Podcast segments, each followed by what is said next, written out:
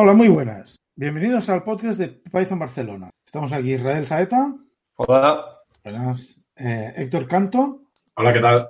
Buenas, ¿qué tal? Y quien nos habla, Ignacio Fosco. Eh, bueno, bienvenidos a este podcast en el que vamos a, hablamos de Python y, todo lo relacionado con, el lenguaje y, su comunidad, especialmente la de Barcelona, claro. y hoy vamos a hablar de, de la versión 3 de Python, dicho muy en genérico, pero bueno, por eso estamos aquí los tres para. Bueno, de hecho, yo, voy a hacerles preguntas a Isra y a, Héctor más que, más que otra cosa. Así que vamos a empezar ya con la primera pregunta. ¿Cuáles serían los motivos para cambiarse de Python 2 a Python? Lo primero de todo es que, como ya sabe mucha gente, en el, 2000, en el 2020 ya van a dejar de, dar soporte de, seguridad y de, arreglar bugs en, Python 2. Entonces, cualquier cosa que, que haya de problemas, le dirán, bueno, pues esto no lo tocamos y te quedarás sin soporte. En principio no habría ningún problema grande, pero bueno, es un motivo bastante importante quedarte sin, sin soporte para, para cambiarte de, de, versión. Otra parte importante es que hay un montón de, de, proyectos ya que se, han, que se han pasado también a Python 3 y han dicho que ya no van a dar soporte para cosas de Python 2, porque lo que pasa es que como las sintaxis son a veces diferentes, dicen mantener la compatibilidad con ambas versiones, es, a veces es un rollo. Entonces, también para, tener que dejar de hacer esto han dicho, bueno, pues pasamos solo, dejamos solo Python 3 y ya nada de, nada de compatibilidad con Python 2. Y hay un montón de proyectos mientras que ya se han pasado, mientras en el pasado había una cosa que se llama Hall of Fame of Python 3 o algo así, que te decía los proyectos que ya se habían pasado y eran muy poquitos, y decía, uff, aún no, porque claro, porque no tendré compatibilidad si me paso. Ahora acabo de entrar en esa página hace media hora escasa y ya dice que, bueno, que eso ya, ya pasan de actualizarlo porque como ya el 95% de los proyectos importantes ya, ya han pasado, que ya esa página ya no tiene mucho, no tiene mucho sentido, ¿no? De hecho, es que prácticamente todo lo, todo lo nuevo ya, ya va con Python, ya va con Python 3. De hecho, también hace, hace no, no mucho vi que había un, una página donde que creo que se llama Python 3 Pledge o algo así, que lo que decía es un montón de proyectos que también para, si no, Python 3 Statement. .org se llama.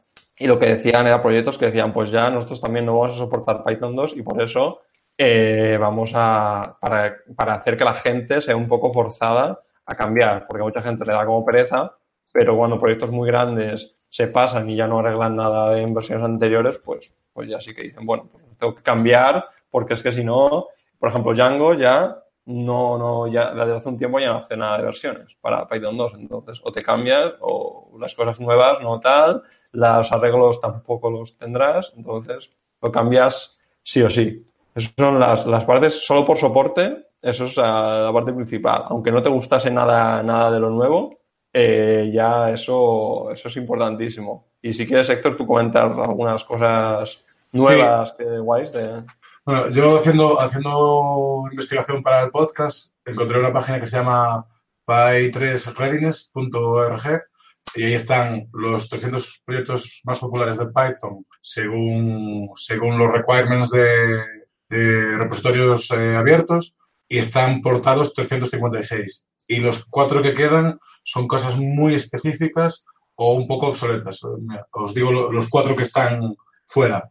OAuth, que se entiende que es OAuth 1, eh, FileLog, eh, XGBoost, un paquete de NVIDIA.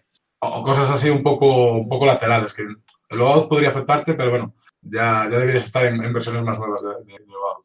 Y después lo, que decías, Israel, claro, no solo que, que, se nos acaba el soporte, que estamos un poco obligados, ¿no? Que nos, va, nos van a empezar a fallar las librerías, nos van a actualizar, van a aparecer vulnerabilidades, sino también que nos trae cosas nuevas. ¿no? A mí, una de las cosas que más me ha gustado, sí que es una cosa muy pequeñita, pero, pero me encanta, creo que es de Python 3.6, eh, que son las F-strings, que es una manera nueva, mucho más simplificada de, de formatear strings. Teníamos el, la forma de hacerlo C, ¿no? las C-strings con, con el porcentaje, después el format, que es más moderno, y este creo que ya es, para mí, la, la mejor.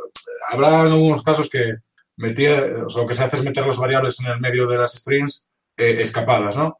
Eh, si los nombres de las variables son buenos y, y no usas muchas funciones, puedes usarlas, pero para que quede muy, muy leíble es súper potente y, y, para tenerlo tienes que, migrar a 3.6 como mínimo. Disculpa, Héctor, ¿qué quieres decir con que los nombres de las variables sean buenos, que respeten el PP8? No, no solo eso, que sean eh, eh, informativos, que, que, no sean abreviaturas eh, oscuras, ni, ni, frases así un poco sin sentido, ni que se llamen A y B, a menos que lo hagas por simplicidad, sino que, que la string que estás creando con las variables en el medio, pues, pues tenga, parezca una frase de lenguaje natural, ¿no? A eso me refiero. Vale, vale, vale, gracias. Con, con, este formato, claro, con el formato en el C-strings, te quedan las, las, variables al final. Con este formato nuevo, pues te, las pones en el medio y, y, queda, mucho, queda mucho mejor. Bueno, con el formato ya lo podías hacer utilizando, en vez de usar 0 y 1, pues usabas el nombre de la variable. Pero así directamente metes la variable en el medio del string, queda mucho más limpio. Entiendo que lo que quieres decir es no es necesario, no es una necesidad para usar f-string que las variables tengan un nombre concreto o sean de un tipo de nombre, pero sí que ayuda porque entonces la legibilidad mejora. Exacto, sí, totalmente. Sí, lo que, bueno, lo que, lo que aporta es que en vez de tener tú que decir, poner el nombre de la variable dentro del string y poner después format, por ejemplo, pones eh, user, entonces voy a decir format, user igual a user, si ya el sí. user dentro de las locales, de las variables locales, pues simplemente pones eso y ya automáticamente identifica, sustituye esa variable basada en el nombre que tú le has puesto. Sí, Con sí. lo cual ayuda, ayuda un montón a no tener que escribir boilerplate una y otra vez, porque es, es otros lenguajes como JavaScript tiene esto también, Uh -huh. que tú pones el, y creo que PHP también tiene interpolación automática. Está muy bien. Vale, y la otra, otro punto fuerte de Python 3 más, eh, para mí es el, eh, las eh, type hinting, las annotations de, de tipo, creo que, que, pueden aportar mucho, por un lado, clarificar mucho eh, las interfaces y por otro también simplificar a veces la, los docstrings y la documentación, porque ya va dentro del propio lenguaje, ya es nativo eh, el indicar el tipo, tipos esperados de, de, de, un, de un, parámetro en una interfaz o, o, en un script o donde sea. La verdad es, es creo que es una buena adquisición por, por parte de, de, Python. Esto, esto no. Exactamente. Yo, yo, uso Python 3 prácticamente únicamente, pero, pero nunca he usado las type annotations. No tengo muy claro qué me aportan. En cuanto. O sea, me, me, me evitan tener que hacer el, eh, las comprobaciones de tipo, por ejemplo. Eh, en principio no. Se, se, podría usar, pero la idea es para hacer análisis estático. Y después también ayuda a los IDES a hacer la diferencia, bueno, mucho más simple. ¿no? Los IDES ya tienen mucha mucha potencia para hacer esto. Esto, eh, los IDEs no tienen un límite, ¿no? No son, no, no, no, son capaces de resolver todos los casos. Con el type hinting les simplificas mucho la vida.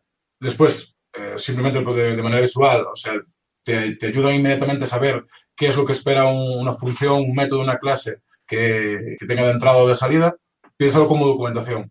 Y, pero, pero digamos que el objetivo final es análisis estático de código. Con una base de código pequeña no es algo tan útil, pero en bases de código muy grandes, de proyectos estos enormes, eh, es un cambia, el juego totalmente. O sea, de hecho, antes de Python 3 ya había compañías pues haciendo aproximaciones con, con, con sus propias librerías. No sé si os suena MyPy. O sea, un poco el type hinting viene, viene de MyPy, que, que ya hacía esto, pero lo hacía de una manera lateral. Sí, sí, eso quería hablar yo. Bueno, por si mucha gente supongo ya lo sabrá, pero la idea es que tú en, bueno, Python, al ser un lenguaje dinámico, que tú no tienes que especificar los tipos de, las variables, eh, lo que añadieron es, opcionalmente, tú puedes poner en, en, los, en las funciones, sus argumentos y en su salida, decir qué tipo quieres que sea, qué tipo debería aceptar. Es, eh, ahora bien, Python en sí no chequea que realmente se cumpla esto. O sea, no es como otros lenguajes que son estáticos. Tú dices, bueno, esta variable tiene, tiene este tipo y, si te, y no te deja pasar otra cosa. Si no, no lo compila. Python sí que, sí que te deja y no hay ningún problema. Pues eso es type hinting. O sea, no es que tú estés tipando realmente el contenido, sino que te, que te indica cómo tiene que ser. Es una especie de documentación. Lo que pasa es que hay sistemas, como bien ha dicho Héctor, como los IDEs. Por ejemplo, yo uso en el trabajo PyCharm y PyCharm, cuando tú estás y has puesto estos hints en una, una función y realmente estás eh, devolviendo algo que no toca, según lo que tú, como habías tipado la función, te dice, oye, aquí estás devolviendo algo que no debería ser lo que devuelve. Entonces te ayuda a que tú ya estás viendo que el código no, no, no tiene sentido, es algo que está mal. Y lo segundo, otra cosa que herramienta que no la he usado, pero, pero entiendo que sirve para eso, que es MyPy, que lo que hace es utilizar estas anotaciones para hacerte un chequeo estático del código. Decirte, bueno, esto para darte errores es como si te quisiese compilar y si no concuerda los tipos, pues no compila. Con lo cual, para proyectos a lo mejor grandes que tú dices, ostras, quiero que, que realmente se cumpla el tema de los tipos, eh, puedes comprobarlo como un paso en tu, en tu tema de integración continua, decir, bueno, esto en el test, esto tiene sentido en cuanto a tipos o no. Y eso puede ayudar, en, claro, como dice, en proyectos pequeños a lo mejor no es tan importante, pero en grandes te puede ayudar muchísimo. Lo, lo que no quita que haya, haya que seguir haciendo validación. Eh, la forma en que funciona el hinting también hace un poco de lo que se llama look ahead, ¿no?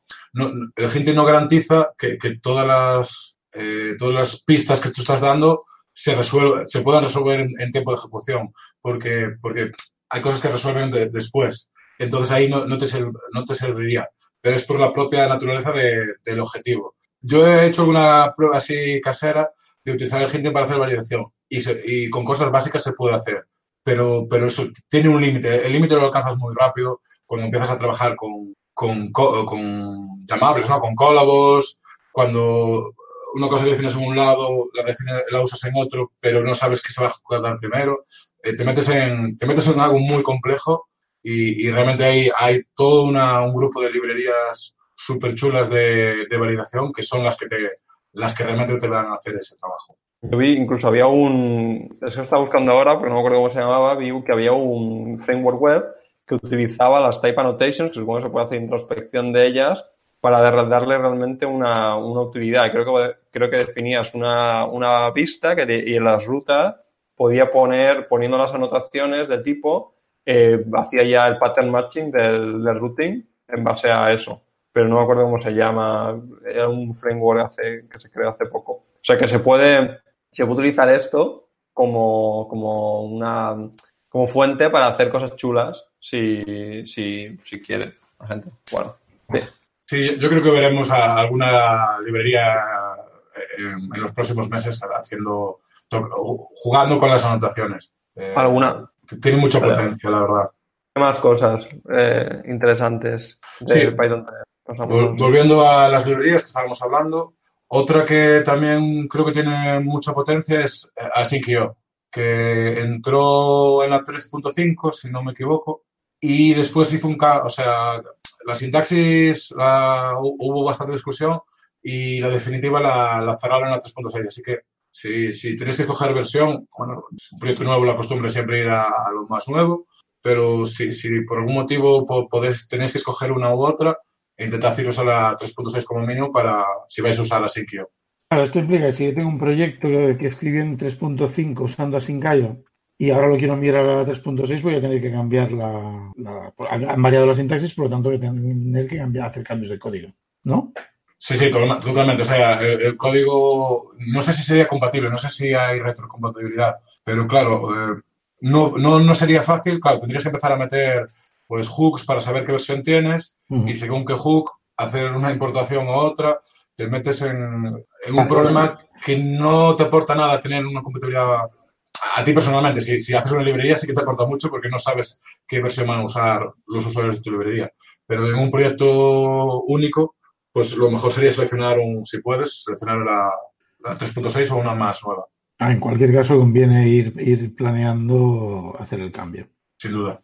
Bueno, no, no lo hemos dicho, pero Sigio es, es para hacer eh, asincronismo en, Python de, de, una manera nativa. Y tiene una sintaxis bastante asequible, o sea, no, no hay que hacer eh, ni decoradores raros ni nada. Hay, hay, hay, unas palabras clave que puedes meter dentro de las funciones y funciona, funciona muy bien.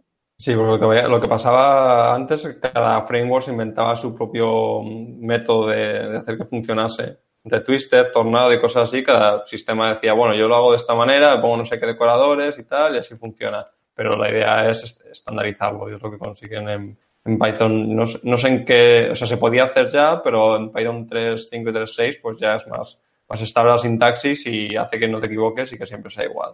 Eso ayuda mucho. Yo to, todos los proyectos que, que, he trabajado yo con, con, temas concurrentes en Python son con Python 3. Python 2 ya no, no tiene sentido porque sintaxis que ya no, ya no se usa en los proyectos nuevos. ¿Vosotros diríais que, que Cayo... Bueno, falta, falta algo más por hablar, ¿no? De, de qué más trae Python 3. Mm. Introduzcámoslo porque tengo una, una, duda al final antes de seguir a la siguiente Bueno, pues, pues brevemente, yo lo que eh, me he apuntado antes, antes de, hablar con vosotros era las data classes, que son, son una manera de, de definir estructuras sin, sin, sin, ir a los diccionarios, que es otra manera muy natural de hacerlo en Python, pues es una manera bastante buena de definir estructuras que vas a usar en el código. Una manera de, usar como entidades, value un poco pensando en DDD. Otra opción eran los enum, pero tienen su, su, su aquel.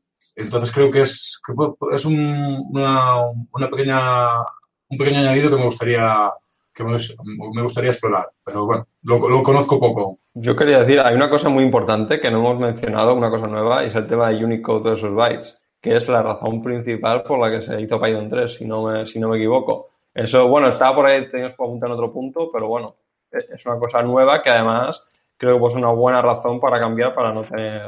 Sí, creo, creo que nos lo hemos saltado un poco porque como ya llevamos un, un, tiempo trabajando en Python 3, ya tenemos un poco asumido. O sea, en parte es bueno, pero no, no hay que olvidarse del gran cambio que, que ha supuesto eh, librarse del, de la dicotomía entre string y, y Unicode que, que, a veces te llevaba a, a la amargura totalmente. Sí, ¿quién, ¿quién, no ha visto el típico error este de Unicode, decode, error, no sé qué, canon, no sé qué, ASCII, in byte, canon, decode, no sé qué carácter in, in string? Porque, porque en Python, bueno, la diferencia principal es que en Python 2, cuando tú ponías un, un string de texto, una, una, cadena entrecomillada, por defecto era un byte string que, que estaba codificada. Y para decirlo único tienes que poner una U delante. Pero después tenía un. O sea, este tipado era débil porque cuando tú podías hacer concatenaciones de, de byte string con Unicode. Pero cuando hacía eso, por defecto asumía que todos los caracteres estaban en la tabla ASCII de. Que, o sea, caracteres ingleses y tal y no te dejaba caracteres de otro tipo. Entonces, cuando iba a hacer lo que te solía pasar muy a menudo es que tu programa funcionaba perfectamente hasta que un día alguien tenía un nombre con una ñ o un acento y ya se te iba toda mierda. Esto lo hemos visto todos. Allá en Python 3, por defecto, todo es Unicode, todas las strings por defecto nada son Unicode, con lo cual ese problema no, ese, es menos probable que pase y además no puede no hace el cambio de tipo automáticamente. Tú no puedes, no te deja hacer una concatenación de byte string con Unicode mientras que en Python no sí. De manera que el problema lo ves antes de que alguien te pase un string que tiene una ñ. Entonces lo ves mucho antes y te, y te protege. Y eso, solo por eso, te vas a ahorrar un montón de errores. Es un buen motivo para cambiarse. Vale, pasamos a la siguiente pregunta, pues. Bueno, de hecho, de hecho, yo lo que quería preguntaros es, para vosotros, ¿cuál es el cambio más significativo que trae? Pasar de Python 2 a Python 3. No solamente la razón por la que se hizo Python 3, que ya ha comentado Isra que, que sería el tema de la codificación, de todo lo que trae, cuál es lo que realmente decís, mira, solo por esto vale la pena. Yo, en mi caso, creo, por lo que, justo por lo que acabamos de decir, por el tema de Unicode, es, esto es la, la, la principal y es precisamente porque la razón que les llevó a hacer el cambio, porque a pesar de que era backwards incompatible, porque es, es, muy importante. Y solo eso, solo evitar esos errores y evitar esta confusión continua que hay, para mí eso merece la pena. La otra cosa grande es el, el tema de la sintaxis, eh, tema síncrono. Pero es, a lo mejor es menos, menos importante, pero el tema de Unicode para mí es, es el principal. Sí, yo, Héctor. Yo concuerdo totalmente. Hay muchas cosas buenas en, en Python 3, pero es, esa es la clave. Yo creo que eh, ningún desarrollador Python ha, ha, zafado de ese problema, lo ha sufrido en sus carnes y dejarlo atrás es, es, es, la, es clave. Y después, eh, yo creo que eh, también muestra madurez del lenguaje. Ya, ya 2.7 ya era, ya era un Python muy maduro y ahora es un pasito más a sentar, a sentar el, tipado, a sentar la, la forma de, de, de, utilizar las estructuras de datos. Aparte de, de ese cambio crucial, es, es, es una evolución buena. De los proyectos en los que trabajáis actualmente, ¿Qué, es, qué, hay, ¿Qué tenéis más? ¿Tres, dos? ¿Qué ideas tenéis para hacer, para hacer eh, cambios, para, hacerles, para cambiarlos de versión? Eh, ahora mismo me, acabo de cambiar de proyecto, así que el proyecto nuevo es todo Python 3, entonces ahí mucho más fácil. Pero en los últimos dos años estaba en otro proyecto que había de todo. Teníamos, teníamos tanto Python 2 como Python 3. Llevábamos con dos años, un poco menos, año y medio, empezamos a todo lo nuevo y a hacerlo en Python 3. Y con ese trabajo pues un poco también venía a lo viejo. Por ejemplo, librerías. Eh, empezamos a hacerlas compatibles entre Python 2 y Python 3. Entonces, en ese momento, los proyectos nuevos eh, ya iban en Python 3 y los viejos, en el momento que le metíamos una feature nueva, pues también lo cambiamos. El problema son las cosas más core, o sea, el microservicio central que hace demasiadas cosas, que ha crecido mal, ese sí que, sí que ha costado más cambiarlo. Lo, lo bueno de esto es que se aprovecha un poco también para, para, reconstruir un poco, ¿no? De, pues aquí claramente hay algo que se debe separar, meter en una librería. Entonces, un poco el divide y vencerás eh, ha funcionado muy bien. Eh, y después hay varias eh, herramientas que, que, te hacen la vida más fácil. Sí, bueno, luego, luego, hablaremos de, okay. de, herramientas más concretamente. Vale. Eh, ¿Y tú, Yezo? Yo, yo en, trabajo en RealPer tenemos todo en Python 3 excepto el módulo inicial que se creó. O sea, lo que se creó hace, hace dos años, que por alguna razón que una decisión yo creo que no, no, no fue a lo mejor la mejor de utilizar Python 2 para, para el módulo más grande que tenemos en Django. Y, pero todo lo demás que tenemos lo hemos hecho ya en Python 3 porque sabemos que, que es, tiene muchísimo más sentido. Entonces, sí, sobre todo Python 3, excepto un, un, módulo principal grande, que es el que, pero ya lo tenemos prácticamente todo migrado. Ya hemos conseguido los recursos para, eh, eh, hay que ponerse las pilas eh, antes de 2020 y ya hemos dicho, esto hay que mirarlo ya o ya, porque si no nos quedamos sin, sin soporte. Entonces, ahora, ahora aprovecho que, que, acabas de mencionar que habéis migrado proyectos, ¿no? Para, sí. para preguntaros, por un lado, ¿cuál sería, si, si habéis encontrado una estrategia recomendable para, para, plantear a la migración? ¿Qué tipos de herramientas o guías pueden haber? Si es una tarea titánica o si es una cosa de, de ir con cuidado o qué, por ejemplo, si os habéis encontrado con, con características, con proyectos con características que lo han hecho más complicado. Que mm, yo presupongo que sí, pero, pero mejor que lo explique alguien con la experiencia. En general, no lo he visto complicado. De hecho, le tenía como, desde el desconocimiento, le tenía un poco de, de respeto y, y, y, miedo incluso. Y realmente cuando nos pusimos a ello, sorprendentemente fue más fácil de lo esperado. Eh, problemillas, bastante. Sobre todo es, es como, es, es, es, como un bug escondido. Cuando te está fallando algo, te falla lateralmente en otro sitio y a veces es difícil encontrar el, el, el origen de, ese, de, esa incompatibilidad. En general, la, la, clave para mí fue, uno, tener las cosas utilizadas, entonces podías incluso, le meto Python 3 y a ver dónde rompe. Y a partir de ahí, esa sería una, un approach súper simple. Después, tener test es la clave, o sea, tener test es importante para muchas cosas, para migrar a Python 3 también, también lo es. Entonces, todo el mundo que tenga test lo tendrá mucho más fácil. Y, y después eh, apoyarse en, en, bueno, hay una serie de librerías muy chulas, tanto para hacer la compatibilidad 2.3, si es que la necesitas, como para ayudarte a hacer el, port. La última de la, que me han hablado, que yo no lo he usado, es Modernize, que es un wrapper de, dos, de, dos de otra librería que se llama 2 to 3. Esto lo que te hace es te hace el patch eh, directamente. Hace algunas cosas raras porque toma decisiones por sí mismo, pero por lo menos puedes hacer una copia de tu, de tu módulo de Python 2 a Python 3, haces un div y compruebas y, y, para, y para, adelante. O sea, es, es relativamente fácil. Creo que eh, lo peor que te vas a encontrar es esas librerías que han pasado de devolverte strings a devolverte bytes. Esa, se, ese es el mayor problema que me he encontrado, sin duda. Y ahí sí que hay que ir, ir muy al detalle a ver quién, quién te está haciendo el cambio. Eh, sobre todo, la, la, la, regla, la referencia que tengo yo, cuanto más bajo nivel, más posibilidades hay de que, de que te devuelva bytes, porque es natural que te devuelva bytes. Porque es, aunque te, te, tú esperes, trabajas con cadenas de texto, esas librerías están, están preparadas para, trabajar con cadenas de bytes. Entonces, es normal que al hacer el, el port a Python 3 lo, eso haya cambiado. Yo, en mi caso, bueno, no he llevado yo el, el, cambio a, Python 3, pero es un poco parecido. En principio parece que no, o sea, no, parece muy complicado los cambios de sintaxis que hay, los cambios de imports, entonces lo, principal, lo que he visto que hace otra gente eh, para migrar proyectos grandes, es un primer paso de pasar a, una versión que sea compatible con los dos, que sea compatible con Python 2 y Python 3. Porque si tienes un proyecto que, si, no, si tienes un proyecto grande, no puedes bloquear el desarrollo de las features y decir, bueno, estamos aquí, perdón, sí. Sí, hablas ahora de actualizar las versiones de las dependencias. Eh, no, no, también de tu proyecto propio. No, no necesariamente de las dependencias. Eso también, eso también hay que hacerlo. Pero, o sea, de las dependencias, eso es una.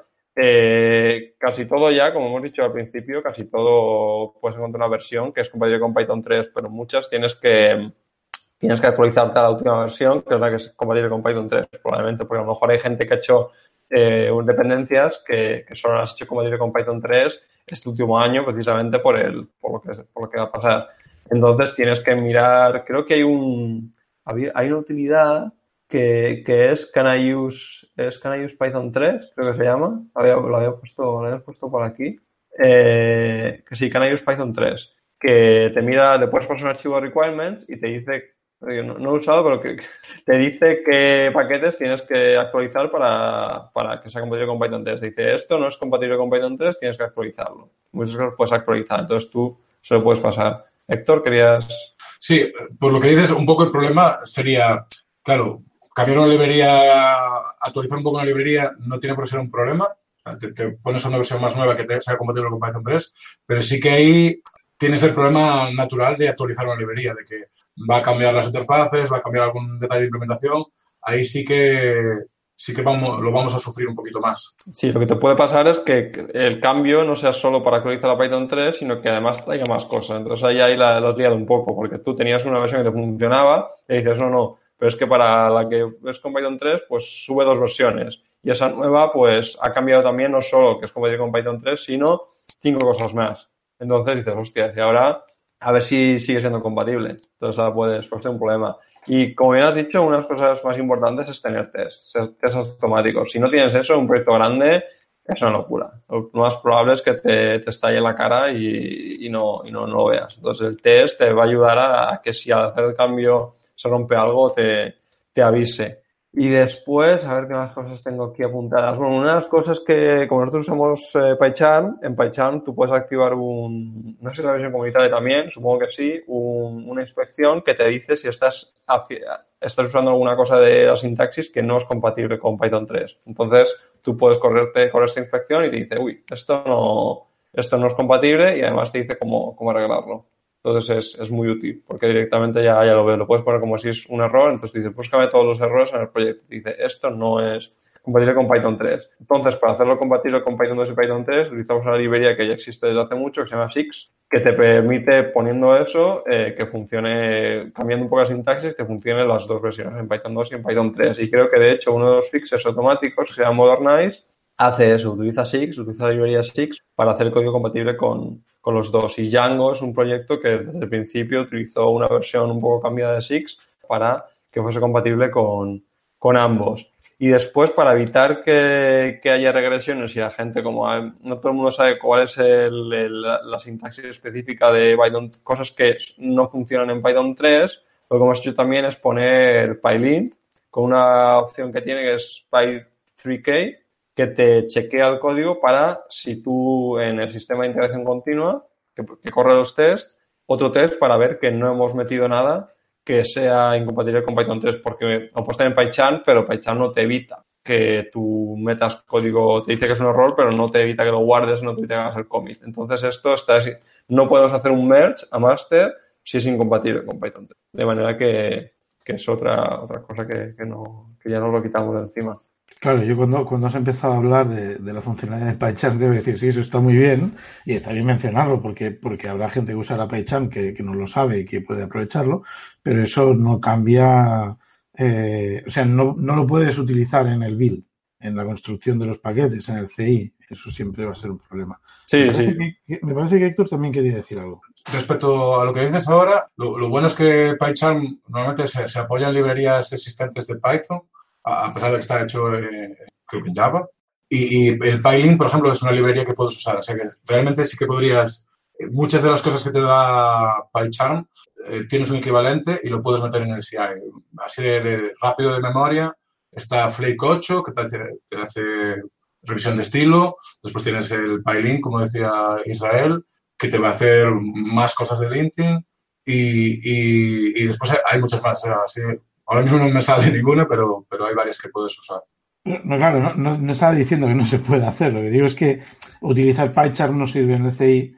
Hay que buscar la forma de hacerlo. Normalmente todos los lenguajes tienen, herramientas de este estilo que te permiten hacer este tipo de cosas. Al menos yo siempre lo he visto. Sí, estoy de acuerdo. Siempre hay que hacer el doble check. Una cosa es que tú en tu, en tu estación de trabajo lo hagas de una manera, pero tiene que haber eh, control después en, la integración porque, porque somos humanos, nos despistamos y, se cuelan cosas a menudo.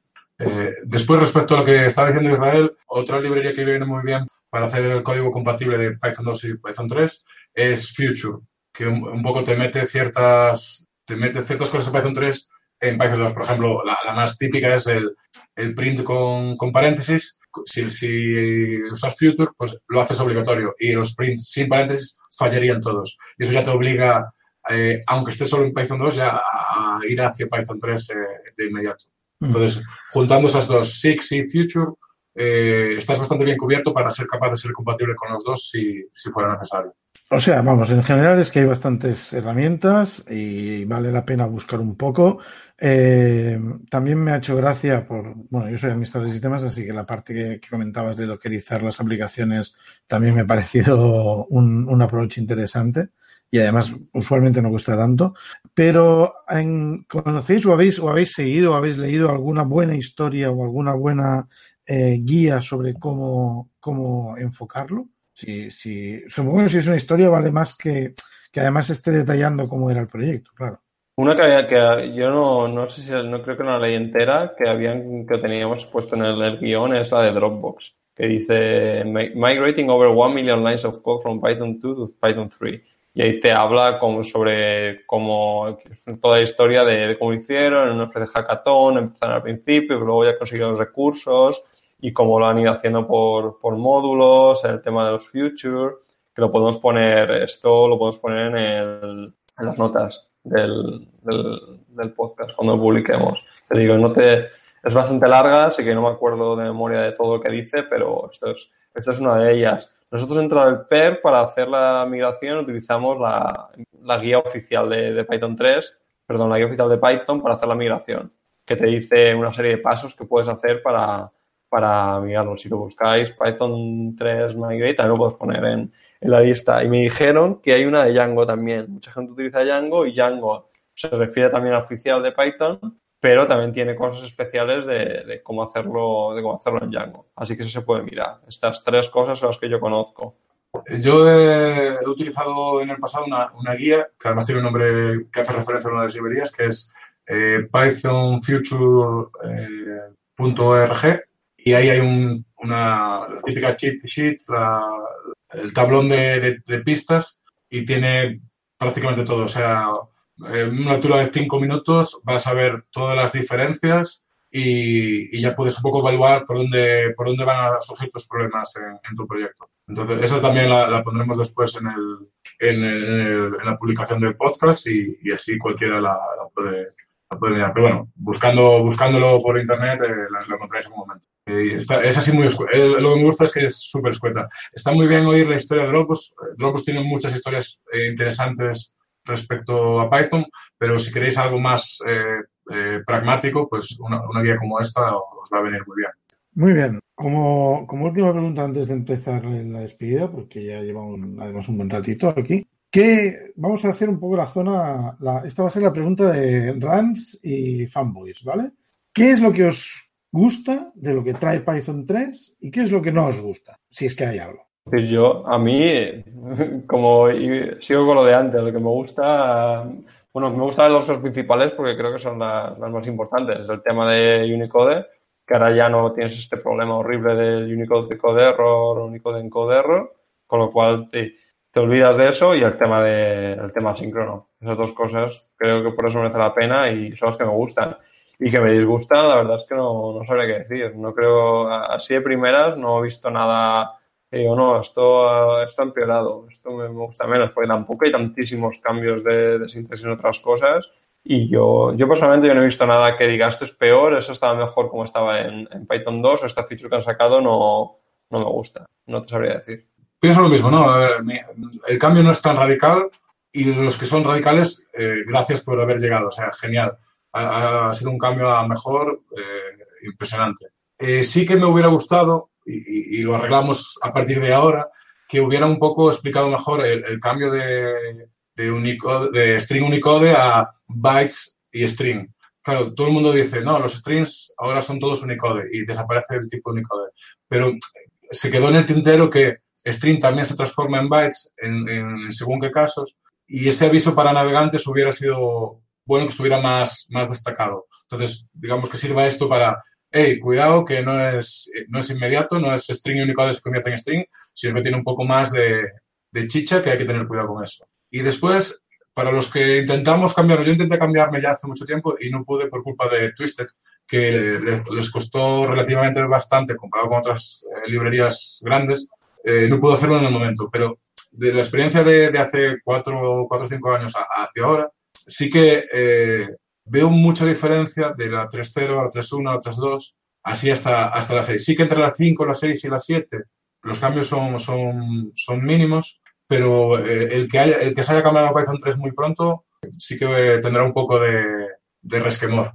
Eh, entonces, creo que sería el, el, único punto negativo. Por suerte, para los que nos cambiamos ahora, directamente a 3.6, 3.7 y tendréis una sintaxis que se espera ser muy estable porque está muy machacada ya eh, y el cambio va a ser muy suave. Muy bien, bueno, pues supongo que no sé si tenéis algo más que añadir. Ah, yo diría a ti, así de lo que hemos hablado, ¿qué es lo que más te gusta y lo que menos te gusta? Aunque no, no sé bastante lo que hemos dicho, ¿qué es lo que te ha molado qué, no, y no te ha molado? A ver, em, lo que más me gusta es Asincayo. Mm, muy de lejos. Los problemas que yo había tenido con Unicode previamente, hay que tener en cuenta que además yo no soy desarrollador, o sea, hay, hay, hay ciertas situaciones que se me presentan menos habitualmente que, a, un, desarrollador. Entonces, es un poco más raro. El Unicode, alguna vez lo he visto y lo, he sufrido, y, pero bueno. Eh, el Asincayo me, me parece una muy buena integración. Me hubiese gustado que hubiese estado más clara y más definida como, hasta, como está ahora desde el principio. En general, eso es un tema porque tener un lenguaje, tener una versión, o sea, las versiones 3, 3, 3, 3, 3, 4, 3, 5, 3, 6 y 3, 7 van, van añadiendo cosas. Creo que se está generando un... No sé si es necesario, pero hay un... tienes que ir con mucho cuidado con qué versión cogen. Porque si tú te acostumbras a la 3.6, pero pasas a la 3.7, o este proyecto está hecho en la 3.3 y no tienes lo que tenías en la 3.6, empiezan a haber muchos problemas. Es normal que pase eso, en, en, evidentemente, en, el desarrollo de una nueva versión de un lenguaje, pero hay que ir con cuidado. Hay que ir con cuidado y, y, no sé hasta qué punto eh, está bien. Hay, algunos lenguajes, por ejemplo, que en esa situación lo que han decidido han, sido, han decidido ir incrementando la major, de la, o sea, la versión major y bueno, no sé tampoco si es una muy buena idea. No tengo una idea, una idea muy formal al respecto. Eso sería lo que menos. El, tema de los type annotations no, no acabo de entender muy bien a dónde queremos llegar con esto. Entiendo lo que me habéis contado, o sea, que, en ese aspecto ahora, ahora tengo un poco más claro el, el, la utilidad, la importancia del cambio. Pero aún y así es como, no sé, es, ostras, pues que Python era dinámico. Si intentamos hacer algo que, que parece que lo lleve al campo de los estáticos, entonces perdemos lo que tenemos por ser dinámicos. Porque el lenguaje sea dinámico, no sé, es un poco... Tendré que probarlo, tendré que estudiarlo un poco más y probarlo. Y, yo creo que ya está. Mm, yo te iba a decir que, la gracia de, las API annotations, como creo que no lo he dicho, pero también es otra cosa muy, muy importante, es que es, es, algo que puedes hacer gradual. Es decir, no, eh, no tienes que hacerlo todo estático, todo dinámico, sino que dices, bueno, vale, estas funciones que creo que es muy importante que esto tenga el tipado, entonces lo pongo aquí y así la gente tiene muy claro que, que está ahí. De hecho, lo que pasaba mucho en Python, si veis proyectos como Pandas, que lo que hace es que indica el tipo de lo, el tipo de los argumentos de la función en el docstring. Y claro, dicen, bueno, esto está muy bien, pero esto no se chequea nada y no, y es muy difícil, como cada uno tiene su formato, es muy difícil utilizar este type hinting para un, para un IDE, por ejemplo. Entonces, vamos a hacerlo realmente poniendo una feature del lenguaje para que quien quiera indicar el tipo de esto, pues lo pueda poner. Y eso es, es muy útil. Y otra cosa que decía del tema de cómo han ido evolucionando las versiones, yo creo que en todas las versiones que han hecho de Python 3, cosas nuevas que han sacado, siempre ha sido retrocompatible o sea, el código de 3.3 debería funcionar en 3.4. Si no me equivoco, excepto casos excepcionales, creo que todo es, compatible hacia atrás. Con lo cual, bueno, evidentemente, si alguien en Achol no te va a funcionar en 3.6, por ejemplo, una data clase, una data class, pero lo, otro, pero al revés sí, espero. Vale, vale. Bueno, por eso puesto el ejemplo de estar acostumbrado a programar en 3.6 y meterte en un proyecto en 3.3, por ejemplo. Sí, pero eso, eso te pasará en, cualquier lenguaje un montón de veces, ¿no? Que cambias de proyecto y estás obligado por algún motivo a, a bajar de versión y, y, y da rabia, ¿no? Es, es perder, perder herramientas y, y, claro, fastidia, está claro. Muy bien, pues yo creo que ya podemos dar cierre al, al episodio de hoy. Eh, muchas gracias, Isra. A ti. Muchas gracias, Héctor. A vosotros, ha sido un placer hablar con vosotros. Y muchas gracias a todos los que nos habéis escuchado. Esperamos que, os- que lo- que hayáis disfrutado. Hasta la próxima.